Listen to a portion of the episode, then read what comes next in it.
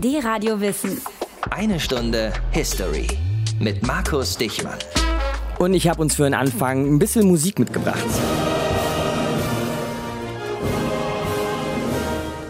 Zu den Waffen, zu den Waffen, über Land und über See. Zu den Waffen, zu den Waffen, kämpfen für das Vaterland. Das singen die Portugiesen in ihrer Nationalhymne. Haben wir eben gehört, einen Ausschnitt. Oder nehmen wir mal das hier.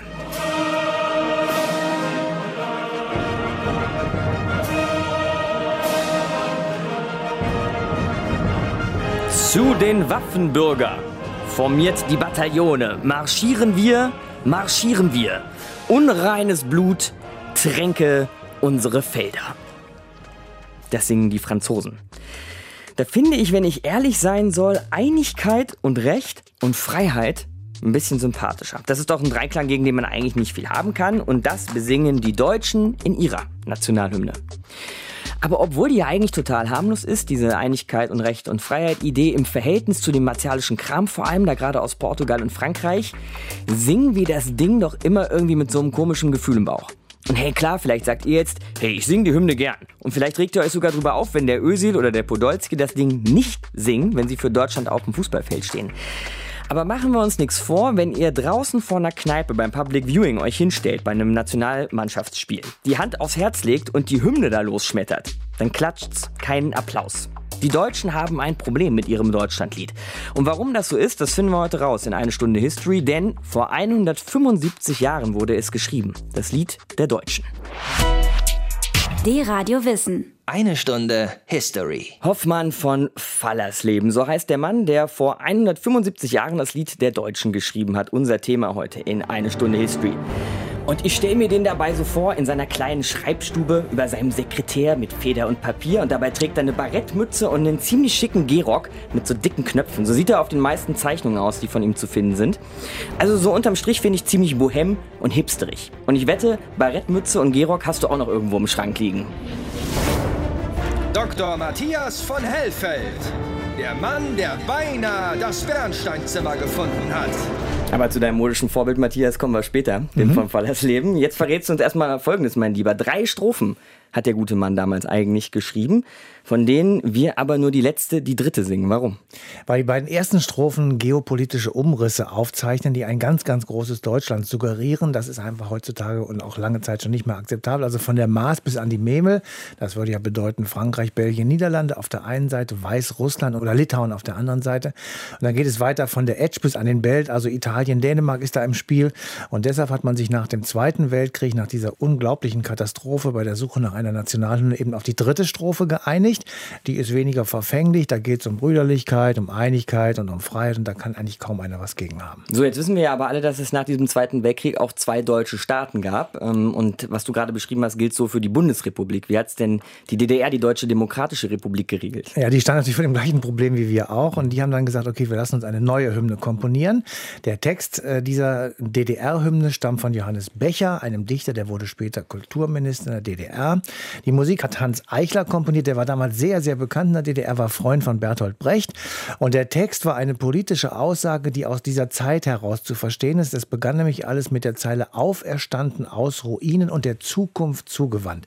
Da steht ja wirklich sehr viel drin. Das war Ruinen, klar, und sie wollten diese sozialistische Zukunft bauen. Also das war ihre Idee. Und das war natürlich viel, viel einfacher vermittelbar als die westdeutsche Hymne. Zwar steht die Zeile Deutschland, Deutschland über alles in der ersten Strophe, die wir nicht singen und die auch nicht zur Nationalhymne gehört. Trotzdem fragten sich damals wie heute viele Menschen, über wem und vor allem mit welchem Recht stünde denn eigentlich Deutschland da. Dabei war die Zeile, die 1841 geschrieben wurde, hatte einen ganz anderen Sinn, nämlich dass Deutschland über allen anderen deutschen Kleinstaaten stehen müsse Also das große das gemeinsame große Deutschland. Deutschland, um sich gegen den Anspruch der Franzosen erfolgreich zur Wehr zu setzen. Die wollten den Rhein sozusagen als eine natürliche Grenze, eine natürliche französische Ostgrenze haben und dagegen sollten sich alle Deutschen vereinigen und sozusagen ihre eigenen Interessen zurückstellen, das große Deutschland darüber stellen und dann eben erfolgreich gegen Frankreich dieses zurückweisen. Und so ist dieses Lied entstanden, das heute unser Thema ist hier in eine Stunde History.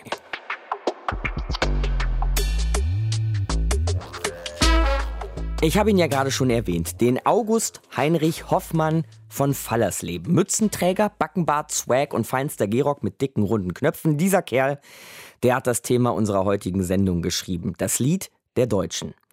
Eleonora Pauli erzählt uns jetzt hier in einer Stunde History, wie dieses Lied dem Herrn in den Kopf gestiegen ist. Herzlich willkommen an Bord der Patriot auf der Überfahrt nach Helgoland. Ladies and Gentlemen, welcome on board. Mes dames, messieurs, bienvenue à bord. Und natürlich wünschen wir auch allen deutschen Passagieren eine angenehme Reise. So kann das nicht weitergehen. Seit zu langer Zeit sind wir Deutschen uneins. Wir brauchen wenigstens ein gemeinsames Lied. Es ist Sommer 1841. August Heinrich Hoffmann von Fallersleben, 43 Jahre alt und bald Verfasser einer späteren Nationalhymne, fährt mit dem Raddampfer auf die englische Badeinsel Helgoland. Während die Augustsonne auf seinen bärtigen Hals scheint, denkt er nach über ein geeintes deutsches Vaterland. Nur was und auch wo genau dieses Deutschland ist, fragt man sich schon seit 30 Jahren, seit der Völkerschlacht bei Leipzig gegen Napoleon. Was ist des deutschen Vaterland? Ist Preußenland, ist Schwabenland. Bei der Neuordnung Europas auf dem Wiener Kongress wird 1815 der Deutsche Bund gegründet. Ein Flickenteppich auf dem Atlas, bestehend aus 41 Einzelstaaten und von Österreich angeführt. Die Hoffnung der Befreiungskämpfer auf nationale Einheit und eine Verfassung werden enttäuscht. Die Verräter! Hey, ihr hattet uns eine Verfassung versprochen. Fürstenpack! Halt! Stopp! Ich bin der Clemens Wenzel, Lothar Fürst von Metternich. Und dieser ganze Popanz macht mich so ein bisschen nervös. Da schiebe lieber den Riegel vor. Mit den Karlsbader Beschlüssen kehrt 1819 Ruhe ein im Deutschen Bund. Liberale Politiker, Studenten und Professoren werden eingesperrt, die Einheitsbewegung zurückgeworfen. Doch im Biedermeierschen Wohnzimmer interessiert das eher wenige. Heute lesen wir Eichendorff. Wie schön. Das Rad an meines Vaters Mühle brauste und rauschte schon wieder recht lustig. Der Schnee tröpfelte emsig vom Dache, die Sperlinge zwitscherten und tummelten sich dazwischen. Erst zehn Jahre später, 1832, versammeln sich über 20.000 Menschen in Hambach in der Pfalz zur ersten Großdemo der deutschen Geschichte. Frauen, Männer und Kinder aus allen Gesellschaftsschichten fordern die Absetzung der Fürsten und einen demokratischen deutschen Nationalstaat in einem freiheitlichen Europa. Die Menge jubelt, als der Organisator der Kundgebung, der Journalist Philipp Jakob Siebenpfeifer, ans Rednerpult tritt. Es wird kommen der Tag, wo der Deutsche vom Alpengebirg und der Nordsee, vom Rhein, der Donau und der Elbe den Bruder im Bruder umarmt, wo die deutsche Flagge allen freien Völkern den Bruderkuss bringt. Der Rhein soll für die Einheitsbewegung noch eine wichtige Rolle spielen. 1840 kommt es in Frankreich nach einer diplomatischen Niederlage zu innenpolitischen Spannungen. Ein diplomatisches Wort Lou ist das eine Schmach. Ich muss das Volk ablenken. Noch wie? Hm, Ich hab's! Der Rhein! Das klappt immer. Das Westufer des Rheins soll wieder Frankreich sein. Fordert Ministerpräsident Adolphe Thiers und droht dem Deutschen Bund mit Krieg. In Deutschland sind die Menschen empört und fühlen sich plötzlich doch vereint in ihren Ressentiments gegenüber Frankreich. Der Rhein wird zum vielbesungenen nationalen Symbol. Diese sogenannte Rheinliedbewegung ist in vollem Gange, als Hoffmann von Fallersleben seine Reise nach Helgoland unternimmt und am 26. August 1841 in der Einsamkeit der Klippen das Lied der Deutschen fertigstellt. Drei Tage später trifft er im Erholungszimmer seines Ferienhauses den Hamburger Verleger Julius Kampe. Kampe. Fallersleben, Mensch, schön Sie zu sehen. Ja, ja, ebenfalls Kampe, ebenfalls. Kampe, ich habe ein Lied gemacht. Ach was. Das kostet aber vier Louis d'Or. Hören Sie genau zu. Deutschland, Deutschland über alles. Über alles in der Welt. Wenn es stets zu Schutz und Trutze brüderlich zusammenhält. Die vier Louis d'Or sollen Sie haben, mein lieber Fallersleben. Wenn es einschlägt, so kann es ein Rheinlied werden. Genau darauf hoffe ich, Kampe. Alle sollen es hören, alle, vor allem die Fürsten, auf dass die endlich verstehen, dass der gemeinsame Staat wichtiger ist als ihre royalen Einzelwünsche. Praktischerweise hat dieser Julius Campe dann auch noch einen eigenen Verlag und in dem erschien das Lied der Deutschen dann. 1841, vor 125 Jahren genau. Hoffmann und Campe heißt der Verlag übrigens und den gibt es bis heute noch. Und vielleicht noch eine kleine Info zur Melodie zum Lied der Deutschen. Da haben sich die zwei nämlich auf eine Hymne von Josef Haydn geeinigt die zu dem Zeitpunkt schon geschrieben war, die aber eigentlich dem letzten Kaiser des geeinten Heiligen Römischen Reichs deutscher Nation gewidmet war, nämlich Franz II. The times they are a changing. Die Radio Wissen. Eine Stunde History. Neulich war ja EM, Fußball-EM, Fußball-Europameisterschaft. Könnt ihr euch sicher noch dran erinnern, war ja schwer irgendwie dran vorbeizukommen. Und ich war so, muss während der Vorrunde gewesen sein, mal gerade kurz eine Woche im Urlaub, gleich nebenan bei den Nachbarn aus Dänemark. Und da habe ich dann so einen Dän kennengelernt, der mich gefragt hat, ob ich heute Abend irgendwo das Deutschlandspiel mit ihm gucken will. Und ich so, hm, ja klar, wenn wir eine nette Location finden, sicher, dann auf jeden Fall. Und plötzlich fängt er an zu singen. Deutschland, Deutschland über alles. Und ich so, paff, habe ihm direkt einen kleinen Box auf die Schulter gegeben, war natürlich nur ein Witz von ihm, hat sich auch entschuldigt, bin dann so ein bisschen peinlich berührt herumgekichert beide, aber was er für einen Scherz gehalten hat, ist für die Deutschen dann doch immer irgendwie nicht so witzig. Wir bringen sehr viel mit dieser Zeile in Verbindung. Nicht nur das, Matthias, die Deutschen hadern, wenn ich jetzt äh, nicht unbedingt Gauland oder Höcke heiße, nicht nur mit der Hymne, sondern überhaupt mit unserem Deutschsein. Ja, das hat, glaube ich, sehr tiefliegende Ursachen, nämlich die sind vermutlich auch über Jahrhunderte gewachsen. Also wenn wir jetzt mal unseren alten Schulatlas äh, rausholen und gucken so um den 15., 16. Jahrhundert, dann sehen wir auf deutschem Territorium mehr als 350 kleinste und kleine Territorialstaaten, die darauf sehr geachtet haben, eigenständig zu bleiben bleiben, die sich verteidigt haben gegen Ansprüche des Kaisers, der ja das Heilige Römische Reich deutscher Nation lenkte. Und sie achteten sehr darauf, diese Territorialherren nur ja keine Rechte abzugeben. Und wenn der Kaiser etwas wollte, dann musste er ihnen auch was geben. Deutschland war also lange und in dieser Zeit, das haben wir ja auch häufiger hier schon bei History thematisiert, zersplittert. Ja und nein, muss man sagen. Also einerseits, wie ich gerade gesagt habe, war es zersplittert. Es gab unterschiedliche Gesetze, es gab auch eigene Zölle. Aber die Deutschen sprachen eine gemeinsame Sprache und sie stammten fast alle jedenfalls aus dem ehemaligen Reich Karls Karls des Großen. Also es gab auch sehr viele Gemeinsamkeiten. Und deshalb gab es eben auch immer Versuche, das große Ganze gemeinsam zu regeln. 1356 wurde die berühmte Goldene Bulle beschlossen. Der Name kommt übrigens von dem goldenen Siegel. Die waren normalerweise nicht aus Gold. Das zeigte die große Bedeutung dieses äh, Vertrages. Und es war so etwas wie ein mittelalterliches Grundgesetz, denn darin wurde geregelt, wer unter welchen Umständen, mit welchen Rechten und Pflichten den römisch-deutschen König wählen dürfte. Und der wurde dann anschließend zwangsweise vom Papst zum Kaiser gekrönt. Also bei aller Zersplitterung gab es dann doch irgendwo eine Verbundenheit zum Zentralstaat. Ja, es gab eine Verbundenheit zum Zentralstaat, weil man ja auch klar hatte, man musste ja gewisse Dinge außenpolitisch zum Beispiel gemeinsam regeln.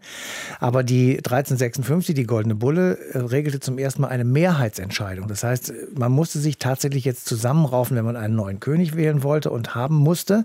Das war ja damals äh, unabdingbar. Und insofern haben die Territorialherren damals schon gemerkt, okay, wir müssen Eigenständigkeit bewahren, aber wir müssen eben auch gemeinsame Dinge zusammen machen wenn wir das jetzt mal auf heute transportieren.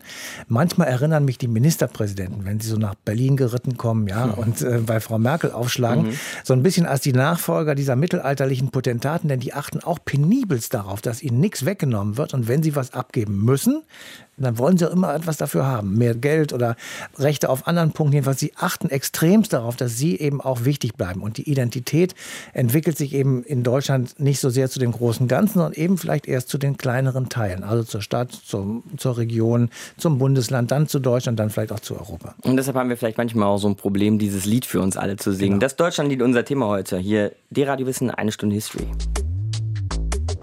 Das Deutschlandlied, das Lied der Deutschen. Wo kommt es eigentlich her? Wer hat es geschrieben? Und wieso singen wir es in Deutschland ungern, kann man fast sagen. Und wenn dann sowieso nur die dritte Strophe und nie und nimmer Strophen 1 und 2. Das sind so Fragen, denen gehen wir heute nach hier in eine Stunde History, die Radio Wissen. Und zwar jetzt auch mit Peter Mario Kräuter vom Institut für Ost- und Südosteuropa-Forschung in Regensburg. Denn Sie, Herr Kräuter, beschäftigen sich wissenschaftlich mit der Kulturgeschichte von Nationalhymnen. Hallo. Einen schönen guten Tag. Ich nehme an, Sie haben den Text und das Lied hunderte Male gelesen und gehört. Daher fangen wir doch mal mit was ganz Einfachem an. Finden Sie das Lied eigentlich schön? Die Melodie ist äh, mit Sicherheit eine der schönsten Hymnenmelodien, die es auf der Welt gibt. Der Text, er ist mit Sicherheit nicht die beste Arbeit, die Hoffmann von Fallersleben abgeliefert hat. Aber man muss auch einem Text gegenüber gerecht sein und sagen, er ist in einer Zeit entstanden, in der er durchaus aktuell war und sogar heute teilweise mit der dritten Strophe noch gut funktioniert. Gehen wir mal ins Jahr 1841, da wurde er geschrieben. Was ist das für ein Jahr, als das äh, Lied entstanden ist? Nun, 1841 ist die Endphase der sogenannten Rheinkrise. 1839 begann diese mit Forderungen Frankreichs, dass doch die französische Grenze an den Rhein gerückt werden sollte. Und im Zusammenhang mit dieser Krise entstanden sehr viele Rheinlieder und die dann in der Rheinliedbewegung gesungen wurden. Mhm.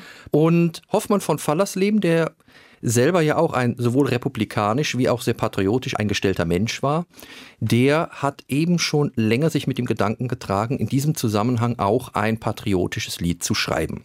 Und er hat, wenn ich das mal so sagen darf, da ziemlich auf die Kacke gehauen, ja. Also die Ideen und die Worte sind ja sehr groß im Text, die er verwendet. Man kriegt den Eindruck, oder ich habe den Eindruck bekommen, er wollte was Großes, was Opulentes schreiben. War das sein Angang?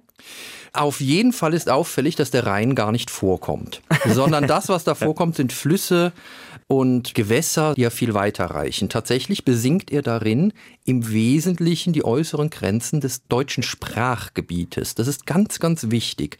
Und darüber hinaus besang er eigentlich Dinge, mit denen er sich nur unbeliebt machen konnte. Republikanische Gedanken blitzen auf aber durchaus auch eine Einigkeit Art und Recht und Freiheit. Freiheit ganz mhm. genau. Äh, es kommt kein Fürst darin vor. Mhm. Ja. Darüber hinaus lässt er Dinge hochleben, die wir eher, ja, fast schon immaterielle oder zumindest teilweise nur materielle Kultur nennen können. Deutsche Frauen, deutsche Treue, der deutsche Wein und dann passend zum Deutschlandlied den deutschen Sang. Das war nicht unbedingt der Typ von patriotischem Lied, den man erwartet hätte. Es ist eigentlich eine dafür sehr zurückhaltende, aber von der Idee her sehr ausladende Hymne. Aber es war schon seine Idee, eine Hymne zu schreiben. Auf jeden Fall ein Lied, das man wirklich in ganz Deutschland singen könnte. Mhm. Er hat sich auch ganz bewusst für die Melodie der österreichischen Kaiserhymne entschieden, die ja wiederum von Josef Haydn geschrieben wurde, um den Deutschen zu zeigen, was die Engländer an ihrem God Save the King hätten.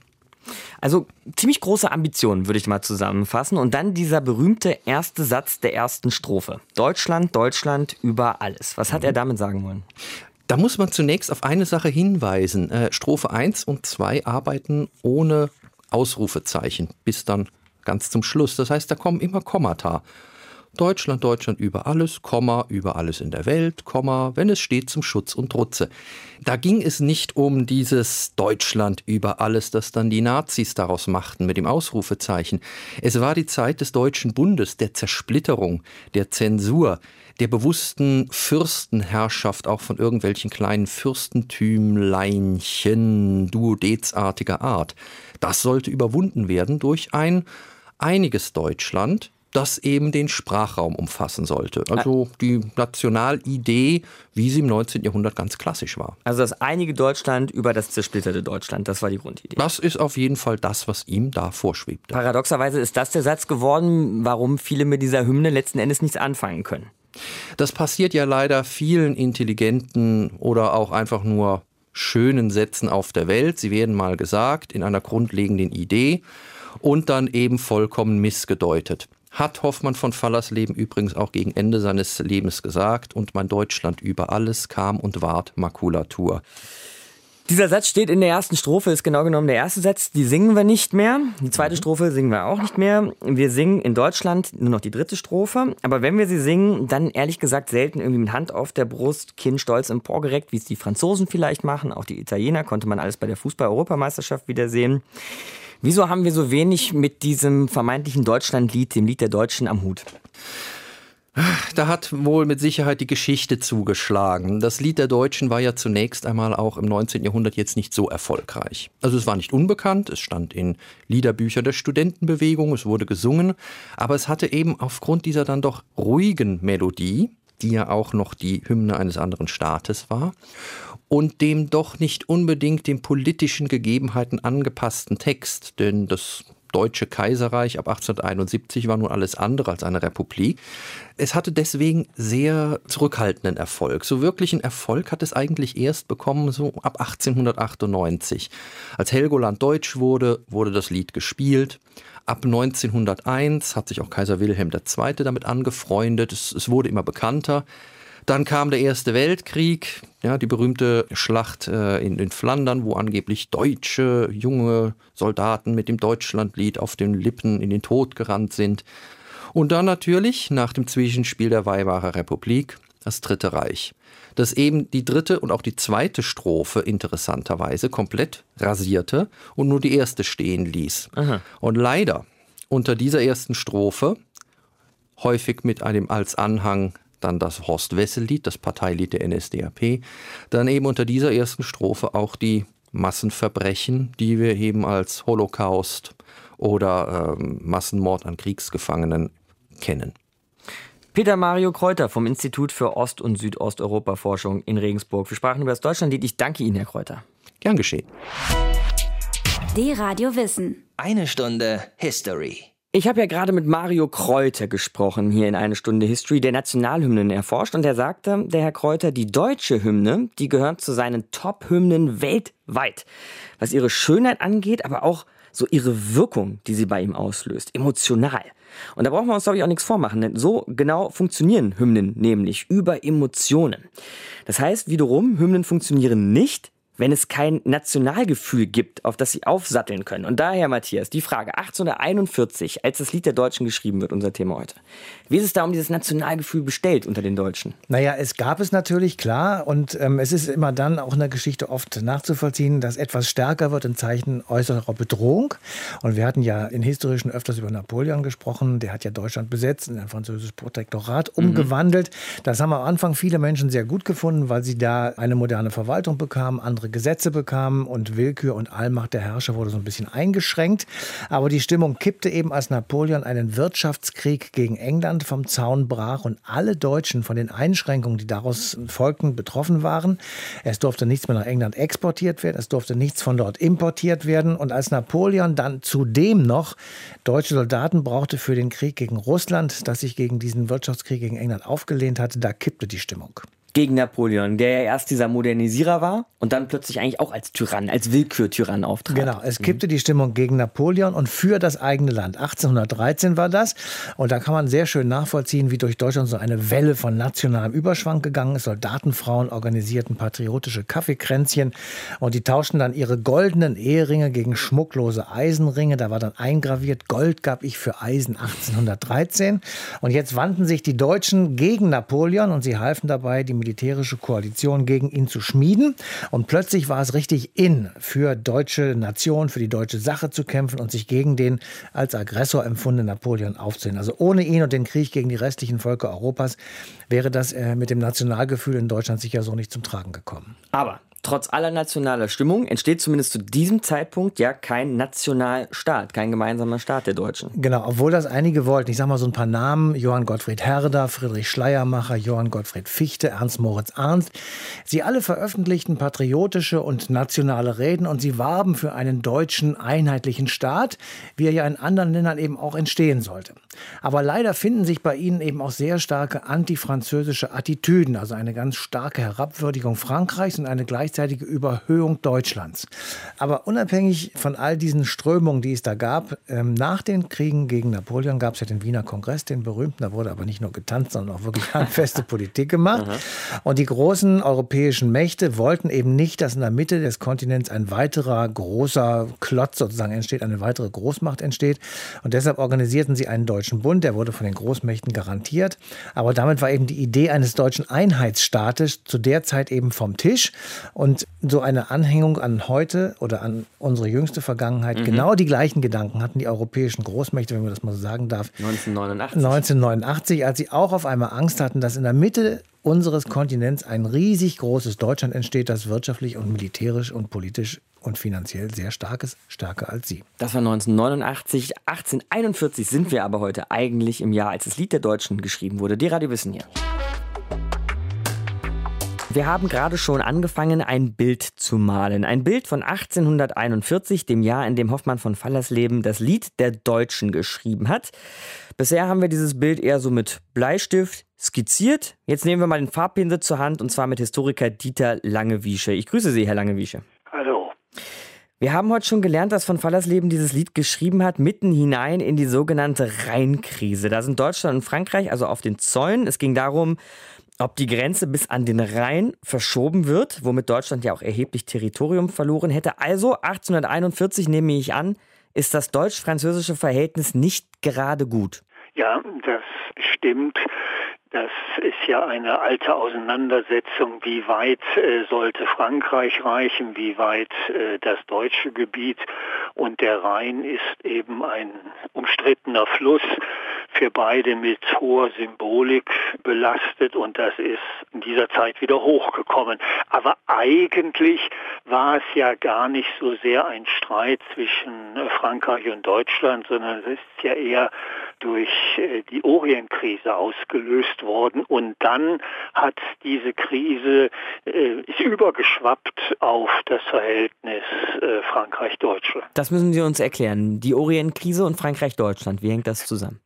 Der Orienkrise, das war so eine Dauerkrise im 19. Jahrhundert bis zum Ersten Weltkrieg. Da ging es darum, was wird aus dem Osmanischen Reich? Das äh, Osmanische Reich, also was wir heute die Türkei nennen, war damals ja auch ein europäischer Staat, denn der Balkan gehörte zum Osmanischen Reich und dieses Osmanische Reich war geschwächt und äh, die europäischen Großmächte, vor allem Großbritannien, Frankreich und Russland, die stritten darüber, welche Teile würde denn welcher erben, wenn dieses Osmanische Reich weiter zurückgeht. Das heißt so die Orientkrise, so hat man es im 19. Jahrhundert genannt. Und jetzt ging es in dieser Zeit um 1840 darum, kann sich Ägypten selbstständig machen, vom Osmanischen Reich lösen oder nicht. Und Großbritannien und Russland waren dagegen. Frankreich hat Ägypten unterstützt und es drohte zum Krieg äh, zu kommen zwischen diesen westlichen Mächten. Dazu ist es nicht gekommen, aber in Frankreich schlugen die Wellen hoch, die nationale Empörung war groß, dass Frankreich danach geben müsse. Und da hat die Regierung dann eben diesen inneren Zorn was abgeleitet und hat Kompensation gesucht gegenüber Deutschland. Und da kam das Problem der Rheingrenze Aha, wieder hoch. Das heißt, dieser Anspruch auf die Rheingebiete war sozusagen nur eine Kompensation für eine Niederlage an einer anderen Stelle. Genau. Hm, da haben wir jetzt also die französische Perspektive auf diese Rheinkrise. Was hat das denn aber damals dann unter den Deutschen ausgelöst, dieses französische Vorpreschen? question. Deutschland hat es eine große Erregung gegeben, eine nationale Empörung, wobei man ja bedenken muss, es hat ja damals keinen deutschen Staat gegeben. Es gab den Deutschen Bund, aber das war eher so eine Dachorganisation und selbstständig, souverän waren die einzelnen deutschen Staaten. Vor allem ging es darum, wie verhält sich Preußen und wie verhält sich Österreich. Und die nationale Bewegung, die es damals schon gab, die hat äh, durch diesen Konflikt Frankreich-Deutschland ungeheuren Zulauf bekommen. Und vor allem die Medien haben diese Bewegung angefeuert und es gab so etwas wie eine Kriegshysterie, als sei Frankreich schon dabei, Deutschland äh, zu überfallen. Und das hat eben so einen nationalen Aufschwung gegeben. Die Nation bildet ja ihr Bild in aller Regel nach außen gegen andere. Und hier hatte man eben den anderen, der jetzt Deutschland zu gefährden schien, nämlich äh, Frankreich. Also die Ablehnung gegen Frankreich und damit die Idee, selbst eine Nation zu sein. In dieser Gemengelage entsteht das Deutschlandlied. Genau. Der Rhein, äh, dieses Gebiet galt als äh, gefährdet, denn schon in der Zeit der Französischen Revolution und dann der napoleonischen Expansion sind ja diese Gebiete äh, an das Napoleonische Reich gefallen oder besetzt gewesen. Das war sehr kompliziert, das ging hin und her, sodass also die Deutschen, sage ich jetzt mal kollektiv, äh, die Deutschen das noch in Erinnerung hatten, dass die französische Hand auf diesen Gebieten gewissermaßen lag. Und wie lange Wiesche endete dann irgendwann schlussendlich die Rheinkrise? Ja, die flaute einfach ab. Äh, Frankreich hat nicht mobil gemacht, die deutschen Staaten auch nicht.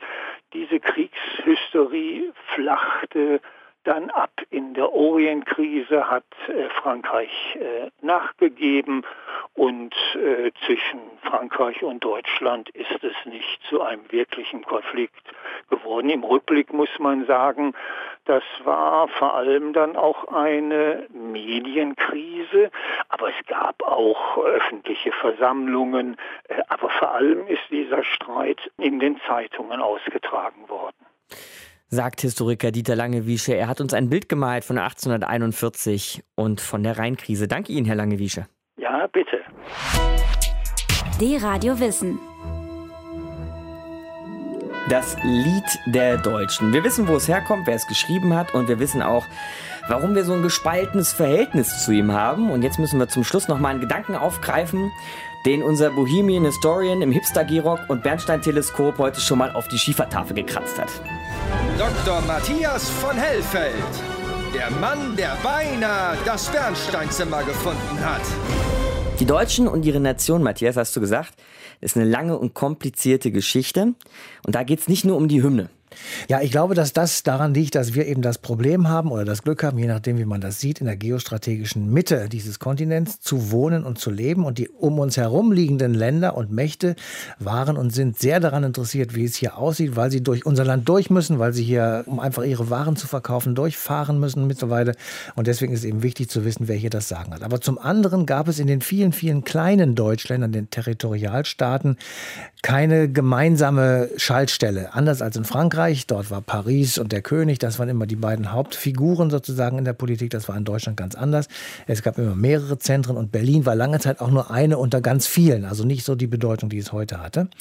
Und deswegen haben sich über die Zeit hinweg eben keine Gemeinsamkeitsgefühle mit dem großen Ganzen, also mit der großen deutschen Nation, sondern vielmehr mit dem Kleinen, also meinetwegen mit Württemberg oder mit Karlsruhe oder mit Bielefeld, um mal so irgendwelche Beispiele zu sagen, ergeben. Also es gab in Deutschland immer schon eine sehr starke regionale Verwurzelung und eine Identität mit der eigenen Herkunft, aber weniger mit der großen Nation. Nichtsdestotrotz, und das haben wir heute auch in der Sendung gelernt, gibt und gab es in Deutschland Nationalbewegungen. Ja, und die wurden, ähm, das ist eine lange Geschichte, in Deutschland genauso wie in vielen anderen europäischen Ländern unterdrückt, mit militärischer Gewalt im Übrigen. Und die Herrschenden befürchteten, deswegen machten sie das, die Nationalbewegung könnten eine gänzlich andere politische Ordnung durchsetzen, in der sie, also die Monarchen, dann keine große Rolle mehr spielen würden. Und deswegen waren sie total auf dem Kiviv sozusagen im 19. Jahrhundert, weil um sich herum in vielen Ländern eben diese Revolution, diese nationalen Revolutionen Erfolg hatten. Griechenland, Deutschland, in Belgien, in Frankreich natürlich, auch in Italien. Und in Deutschland gab es so etwas nicht. Es war zwar auch eine Revolution zu vermelden, 1848, 49, aber die ist an sehr vielen inneren Widersprüchen gescheitert. Unter anderem eben an der Frage, wer eigentlich alles dazugehören sollte. Sind das nur die Deutschen, die in Deutschland leben oder auch die außerhalb Deutschlands leben, zum Beispiel in Österreich? Also bis dahin alles schon tierisch kompliziert und da haben wir noch nicht mal, Matthias, über dieses verfluchte 20. Jahrhundert gesprochen. Genau, und da gab es eben diese beiden Weltkriege, an denen die Deutschen entweder allein schuldig waren wie im Zweiten Weltkrieg oder mitschuldig waren wie beim Ersten Weltkrieg. Und insbesondere beim Zweiten, aber auch schon beim Ersten, brach ein Nationalismus aus den Deutschen hervor, der nun wirklich äh, keinerlei positive Gefühle auch in der Rückschau mehr ähm, hervorruft. Das war eine Herabwürdigung anderer Nationen, eine Überhöhung der eigenen Nation. Im Dritten Reich ist zudem das Verbrechen aller Verbrechen begangen worden, nämlich der Holocaust. Also für viele Deutsche, die 1945 erleben mussten, war das so abschreckend, äh, dass sie mit Deutschland und einer deutschen Nation und allem, was damit zu tun hat, wirklich nichts mehr am Hut haben wollten. Und äh, wenn man dann noch mal so eine Gedenkstätte von Vernichtungslagern besucht, dann kann man das auch heute noch sehr gut nachempfinden. Aber es wäre zu kurz gegriffen, wenn man sagen würde, dass komplizierte Verhältnis der Deutschen zu ihrer Nation läge nun alleine an Auschwitz. Aber Auschwitz war sicher noch mal so ein Beschleuniger dieses Gefühls. Und deshalb kriegen wir Ausschlag, werden allergisch, wenn heute Parteien, Personen so national Gelaber von sich geben. Genau.